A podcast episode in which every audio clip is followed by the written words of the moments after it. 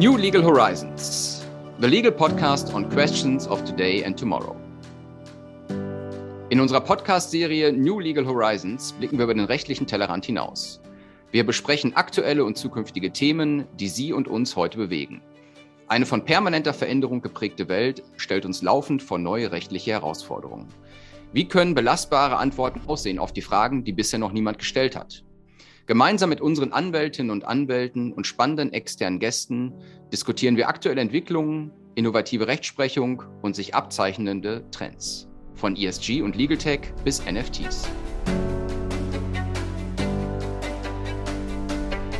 Derzeit sind Klimaklagen in aller Munde. Im Mai dieses Jahres beispielsweise fand am Landgericht Detmold eine mündliche Verhandlung zu einer Klimaklage eines Landwirts gegen einen großen Automobilkonzern statt. Der Landwirt fordert bis 2030 die Produktion von Verbrennungsmotoren einzustellen. Ein sehr aktuelles Thema also, das uns vor neue rechtliche Herausforderungen stellt und damit der perfekte Auftakt für unsere neu aufgelegte Podcast-Reihe New Legal Horizons bildet. Gemeinsam mit unserem Partner Professor Dr. Ludger Giesberts und unserem Senior Counsel Dr. Wolfgang Haas führe ich durch die heutige Folge. Ludger, Wolfgang, vielleicht könnt ihr euch vorab einmal kurz vorstellen. Ja, mein Name ist Ludger Giesberts, Partner äh, hier im Kölner Büro äh, öffentliches Wirtschaftsrecht. Das ist mein engeres äh, Gebiet. Ich leite die Praxisgruppe Litigation und Regulatory Germany für DLA Piper in Deutschland.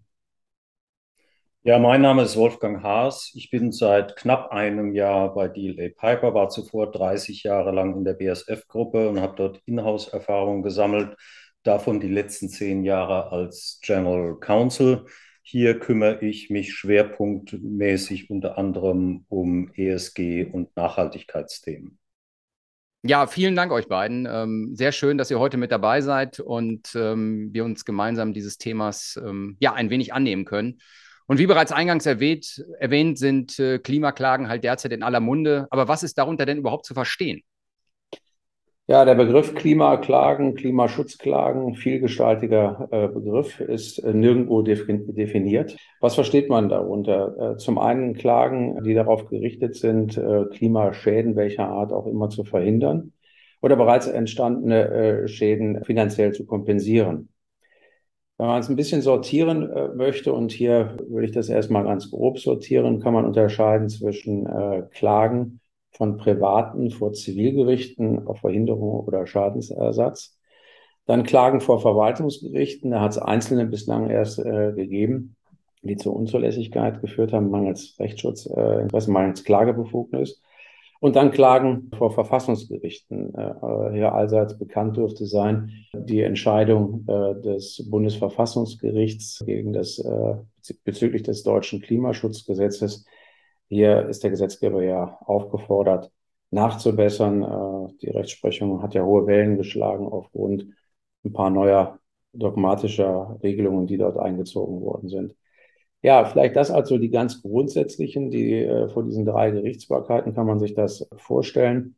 Im Prinzip privat klagt gegen ein Unternehmen, privat bei der Verfassungsklage äh, klagt gegen den Staat. Der Staat kann auch anderweitig beteiligt werden, beispielsweise im Wege eines Regresses, also ein eigenständiges Verfahren oder in Zivilprozessen im Wege einer Streitverkündung. Das heißt, der Kläger äh, bzw. Beklagte würde dem Staat den Streit verkünden für den Fall des Unterliegens. So also ein bunter Strauß von dem, was man unter Klimaschutzklagen äh, zu verstehen hat. Ja, in der Tat ein bunter Strauß. Wolfgang, vielleicht mal aus deiner Sicht als ehemaliger General Counsel des BASF-Konzerns, was bedeutet denn das Phänomen der Klimaklage für Unternehmen und welche Branchen müssen sich denn darauf einstellen? Ja, nachdem die, die erste Welle der Klimaklagen, die richtete sich ja hauptsächlich gegen Staaten. Jetzt seit einiger Zeit sind zunehmend auch Unternehmen als Beklagte betroffen. Man muss allerdings sagen, indirekt geht es den Klägern dabei immer noch um die Staaten, die nach äh, ihrer Auffassung eben den Unternehmen unzureichende Regulierung entgegengesetzt haben und damit äh, die überbordenden Emissionen überhaupt noch als zulässig betrachtet haben. Auf Unternehmensseite ist in Deutschland zunächst im Wesentlichen der Energie- und Verkehrssektor betroffen. Aber im Prinzip sind alle Branchen potenziell betroffen, in denen entweder große Mengen an CO2 unmittelbar produziert werden oder deren Produkte beim Kunden zu hohen CO2-Emissionen führen. Also es wird eine Vielzahl von Unternehmen potenziell äh, betreffen. Natürlich, je höher die CO2-Last ist, äh, desto höher ist auch das Klagerisiko, weil sich die Kläger typischerweise natürlich spektakulärere Fälle aussuchen wollen. Ganz konkret hat das beispielsweise in den Niederlanden dazu geführt, dass dort ein großer Ölproduzent dazu verpflichtet wurde, die eigenen CO2-Emissionen drastisch zu reduzieren, aber auch die ihrer Kunden. Was das für die Öl- und Gasindustrie insgesamt bedeutet, das mag man sich leicht selbst ausmalen. In Deutschland kennen wir die Klage äh, eines peruanischen Bauers auf Schadensersatz gegen einen großen deutschen Energieerzeuger. Ferner klagt die deutsche Umwelthilfe gegen ein Öl- und Gasunternehmen und begehrt dort ebenfalls die Produktion drastisch zu reduzieren. Ja, aber wenn wir jetzt diese, diese konkreten Beispiele einmal nehmen, also den, den Mineralölkonzern oder auch die, die Energieerzeuger, also deren Tätigkeit ist ja gesetzlich erlaubt. Kommt da denn überhaupt eine Haftung in Betracht? Sicherlich eine äh, gute und offensichtliche äh, Frage. Man könnte einfach sagen, wenn ein Verhalten rechtmäßig gewesen ist, dann äh, scheidet natürlich diesbezüglich auch eine Haftung aus. Die Frage ist natürlich, wenn man sagt, das ist genehmigtes Verhalten, was ist denn eigentlich genehmigt worden? Welche äh, Emissionen sind das? Das sind natürlich alle Emissionen, die Gegenstand einer Genehmigung nach Bundesemissionsschutzgesetz sind. CO2 ist Gegenstand des äh, Emissionshandels, äh, europäisch letztendlich in jedem Mitgliedstaat entsprechend umgesetzt, geregelt und damit auch vom Gesetzgeber freigezeichnet. Da bleibt eigentlich kein Raum äh, für eine Haftung. Äh, man wird zusehen müssen, wie äh, Gerichte darüber hinwegkommen. Das funktioniert eigentlich äh, nur, wenn man äh, sagt, dass äh, jenseits dieser Genehmigungssituation noch irgendwelche Pflichten äh, existieren, die hätten beachtet äh, werden müssen. Ob das aber tatsächlich äh, geurteilt werden kann, wird man sehen. Ich selbst betrachte das mit großem Zweifel, weil das doch große Teile des deutschen Haft- oder auch des Haftungssystems in allen Mitgliedstaaten ähm, in Frage stellt.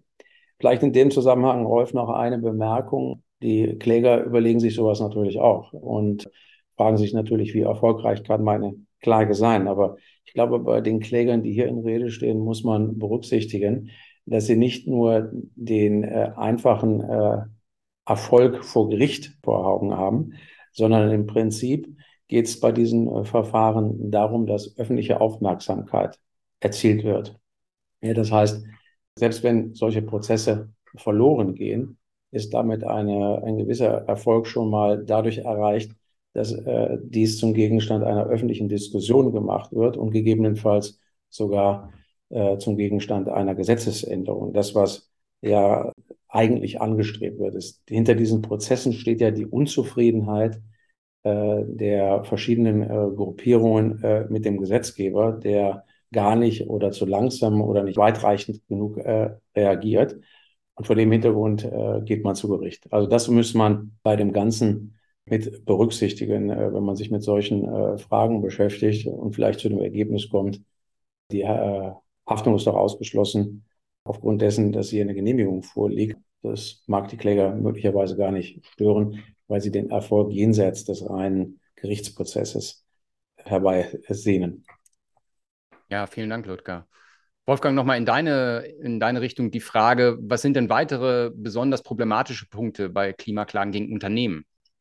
Ja, neben dem offensichtlichen Thema, was Ludger gerade ausgeführt hat, der Rechtmäßigkeit des Verhaltens oder spiegelbildlich der Rechtswidrigkeit, ist ein weiteres Kernproblem der Nachweis der Kausalität, also die Zurechnung eines konkreten Schadens zu den Emissionen eines Einzelnen. Während der Zusammenhang äh, betrachtet man das global der Summe der Emissionen und dem globalen Temperaturanstieg heute nicht mehr ernsthaft bestritten wird, wird nach juristischen Kausalitätslehren grundsätzlich ein Ursachenzusammenhang zwischen den Emissionen des einzelnen Unternehmens und dem konkreten Schaden des Klägers verlangt. Also äh, juristisch geht es im Haftungsrecht dann wirklich in die Tiefe und dieser Nachweis wird in aller Regel daran scheitern, äh, dass es ja meistens bei dem Schaden bliebe, auch wenn die Emissionen des einzelnen Unternehmens nicht vorgelegen hätten. Die Folge juristisch keine Kausalität. Natürlich wird versucht, dagegen anzuargumentieren und ein Argument ist, die Mitursächlichkeit müsse doch ausreichen. Bei den sogenannten Summationsschäden war das auch so.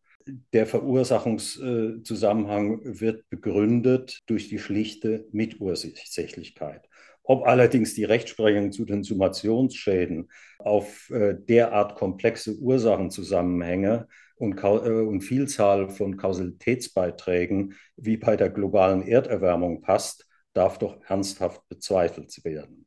Äh, ansonsten würde ja jeder Autofahrer potenziell mithaften. Und das kann offensichtlich nicht sein. Allerdings bleibt abzuwarten, äh, wie sich die Gerichte diesem Thema nähern.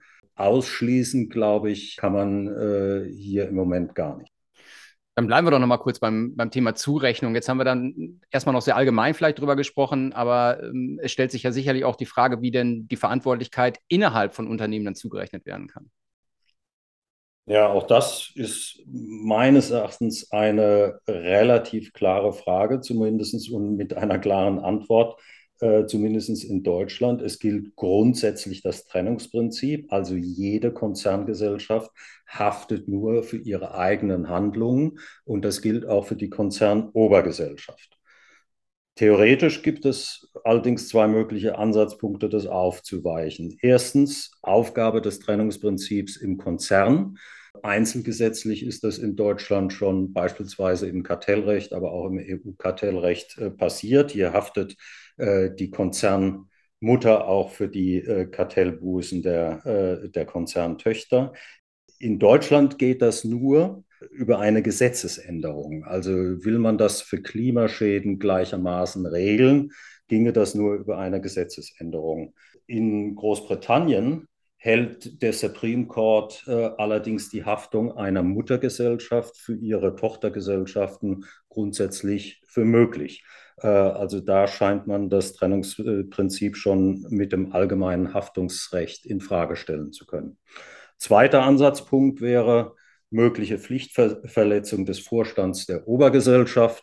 Die könnte beispielsweise darin, nach dem klägerischen Vortrag, darin bestehen, dass der Vorstand eine unzureichende Konzernstrategie zur Vermeidung von äh, Emissionen entwickelt hat oder dass er eine mangelnde Aufsicht über die äh, Konzern-Tochtergesellschaften äh, diesbezüglich hat walten lassen. In Deutschland führt das allerdings, wenn überhaupt, nur zur Haftung des Vorstandes gegenüber einer Gesellschaft. Also äh, das Haftungsrecht des Vorstands hier ist eine Innenhaftung, eine Außenhaftung der Gesellschaft Dritten gegenüber wegen Pflichtverletzung des Vorstands wird es nicht geben. Also zurück zu deiner Frage, Rolf. Als Summe kann man, glaube ich, festhalten, äh, zumindest in Deutschland gilt das Trennungsprinzip und Gesellschaften haften für ihre eigenen Handlungen und Verursachungen. Ja, vielen Dank, Wolfgang. Ja, neben den Klagen gegen Unternehmen gibt es natürlich auch Klimaklagen gegen den Staat. Äh, Ludger, was gibt es denn da für Möglichkeiten? Ja, ebenfalls ein bunter Strauß äh, von Möglichkeiten, ähm, abhängig davon, was jeweils äh, das Klageziel ist. Fangen wir wieder im Zivilrecht äh, an. Privater klagt gegen den Staat, äh, Staatshaftung. Daran wäre zu denken. Ich habe eben eingangs äh, gesagt, dass der Staat möglicherweise in Regress genommen wird. Das heißt, ein Unternehmen, was Schadensersatz an einen äh, Privaten zahlt, könnte vortragen. Ich habe alles getan, äh, was ich tun konnte. Ich habe sogar gesetzmäßig gehandelt. Also unterstellt, zu einer solchen Verurteilung kommt es. Äh, Verurteilung kommt es. Ich habe eben gesagt, dass ich das bezweifeln würde, dass es dazu kommt, aber unterstellen wir das. Dann würde das Unternehmen im Wege des Regresses Staatshaftung beim Staat suchen äh, können. Ob so eine Klage durchgeht, ist eine zweite Frage, aber das wäre jedenfalls zunächst mal die eine Perspektive vor Zivilgerichten, Staatshaftung von Privaten gegen Staaten. Das zweite wäre vor Verwaltungsgerichten. Da zunächst mal die Einzelperson, der Einzelne. Der Einzelne muss damit seine Klage zulässig ist, sich auf drittschützende Rechte, wie es so schön heißt, berufen können. Das sind Rechte, die ihn persönlich schützen. Es gibt eine Entscheidung des VG Berlin, wo genau das abge, äh, abgewendet worden ist. Standardfragestellung im öffentlichen Recht hat der Kläger ein drittschützendes Recht. Zurzeit eine Entscheidung. Man wird sehen, wie die Verwaltungsgerichte hier reagieren werden. Zweite Gruppe bei den Verwaltungsgerichten wären die Verbände, Verbandsklagen. Also äh, verschiedene Umweltorganisationen könnten klagen, beispielsweise beim Dieselfahrverbot äh, hat seitens einer Umweltorganisation Klagen gegeben gegen die äh, jeweiligen Länder auf Ergänzung des Luftreinhalteplanes. Diese Umweltorganisationen brauchen kein eigenes drittschützendes Recht anzuführen.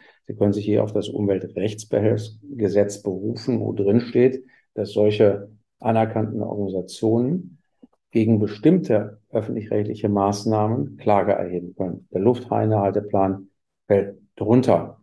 Das heißt, es müsste hier irgendeiner der aufgeführten Instrumente angegriffen äh, werden, äh, die im Zusammenhang mit dem Klimaschutz stehen. Da, da wird äh, gerade darüber äh, nachgedacht, ob und in welchem Umfang das der Fall ist. Zurzeit muss man wohl sagen, dass da seitens des Umweltrechtsbehelfsgesetzes keine Möglichkeiten äh, bestehen, solche Klagen zu erheben. Aber das wird man abwarten müssen, was sich hier Kläger einfallen lassen und was Gerichte möglicherweise dann positiv abhaken äh, werden. Außerdem könnte der Gesetzgeber hier tätig werden. Daran muss natürlich auch gedacht werden. Des Weiteren vom Verfassungsgericht, ich habe eben erwähnt, das äh, Urteil des Bundesverfassungsgerichts äh, zum Klimaschutzgesetz, da klagen Private gegen den Staat äh, darauf, dass Gesetze nicht im Einklang mit der Verfassung stehen. Das Bundesverfassungsgericht hat hier gesagt, ja, das Klimaschutzgesetz verstößt gegen die Verfassung, weil es nicht beachtet hat, dass Grundrechtsschutz nicht nur hier und jetzt und heute zu gewähren ist, sondern auch für den Zeitraum von 2030 äh, an intemporaler Grundrechtsschutz neuer Figur des Bundesverfassungsgerichts. Das heißt, Grundrechte müssen auch berücksichtigt werden von denjenigen, die 2030 folgende leben und ihre Freiheitsrechte genießen wollen und nicht, nicht durch äh, äh, Aktionen, äh, Tätigkeiten heute darin eingeschränkt werden. Also durch, der Vortrag war, durch zu starke Emissionen heute den Raum für Emissionen in Zukunft eingrenzen, was dann letztendlich ein Verstoß gegen Freiheitsrechte ist. Das wäre also auf Ebene des äh, Verfassungsrechts die Möglichkeit vorzugehen. Da wird man auch noch an Landesverfassungs äh, denken können, wenn es um Landesmaßnahmen geht. Aber das erwähne ich nur, will das jetzt gar nicht näher ausführen. Ja, das also zu den vielfältigen Möglichkeiten, äh, gegen äh, den Staat vorzugehen. Ja, in der Tat, sehr vielfältig. Ähm, Wolfgang, vielleicht nochmal in, in deine Richtung die Frage, wie kann denn der Staat darüber hinaus noch in Klimaklagen einbezogen werden? Ja, äh, es gibt grundsätzlich die Möglichkeit, den Staat auch im Zivilprozess zur Partei zu machen, nämlich genau mit der Argumentation, die Ludger eben auch äh, gebracht hat. Es gibt mögliche Regressansprüche gegen den Staat mit dem Vortrag, er habe die gesetzlichen, die notwendigen gesetzlichen Rahmenbedingungen nicht geschaffen. Und genau deshalb kann man schon im Zivilprozess, in dem man selber verklagt ist, äh, dem Staat den Streit verkünden und ihn somit äh, in das Zivilverfahren einbeziehen, äh, damit äh, ein eventuell gegen ein selbst erstrittenes Urteil auch gegen den Staat wirkt.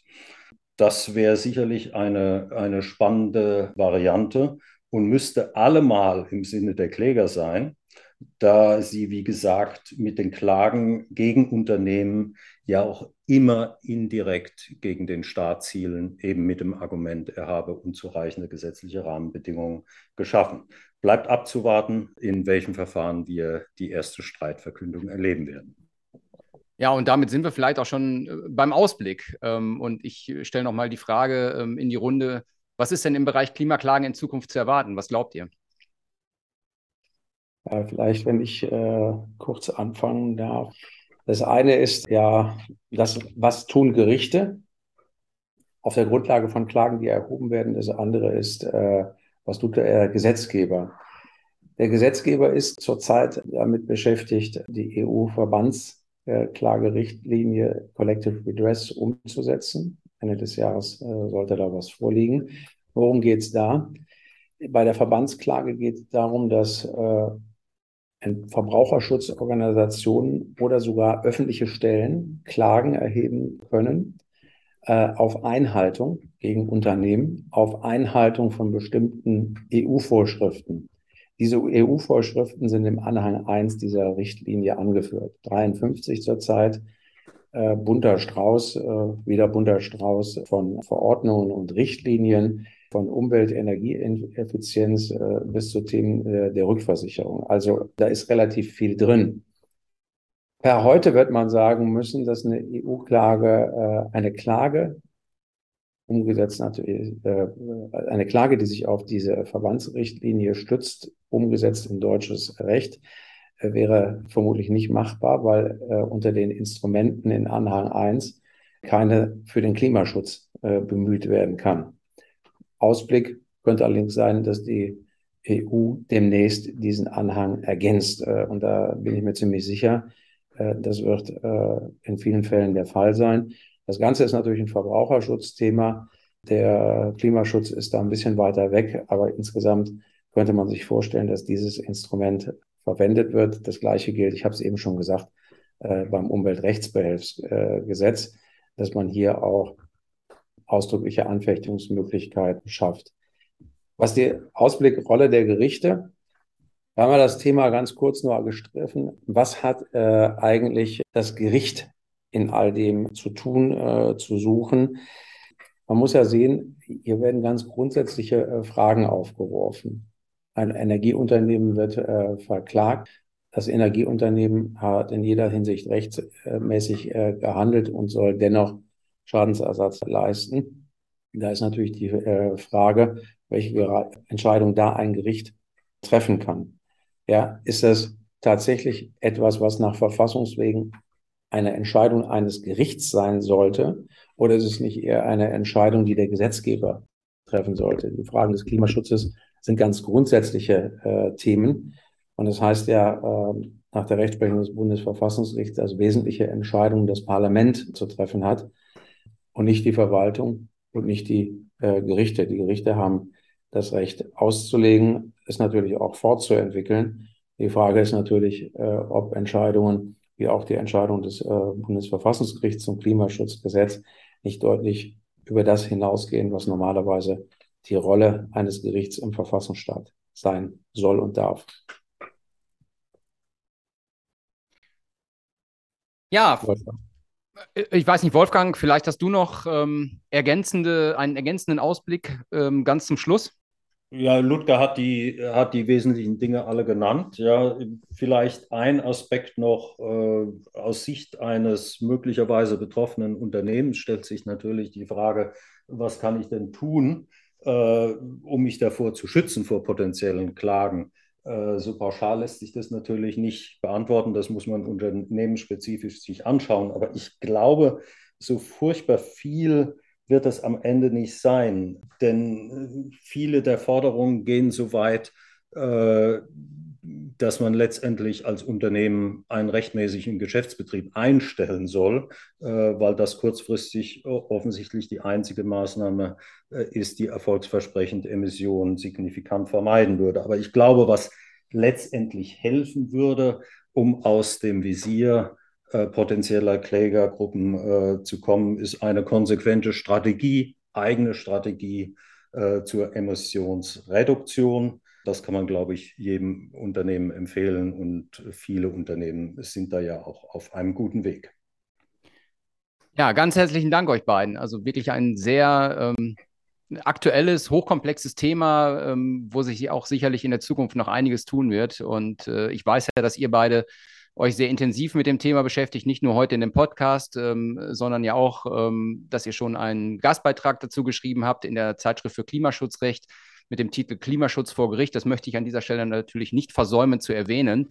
Äh, vielen Dank euch beiden äh, für das Gespräch heute. Wir freuen uns natürlich schon auf die nächste Folge unseres New Legal Horizons Podcasts. Bis dahin alles Gute und bleiben Sie gesund.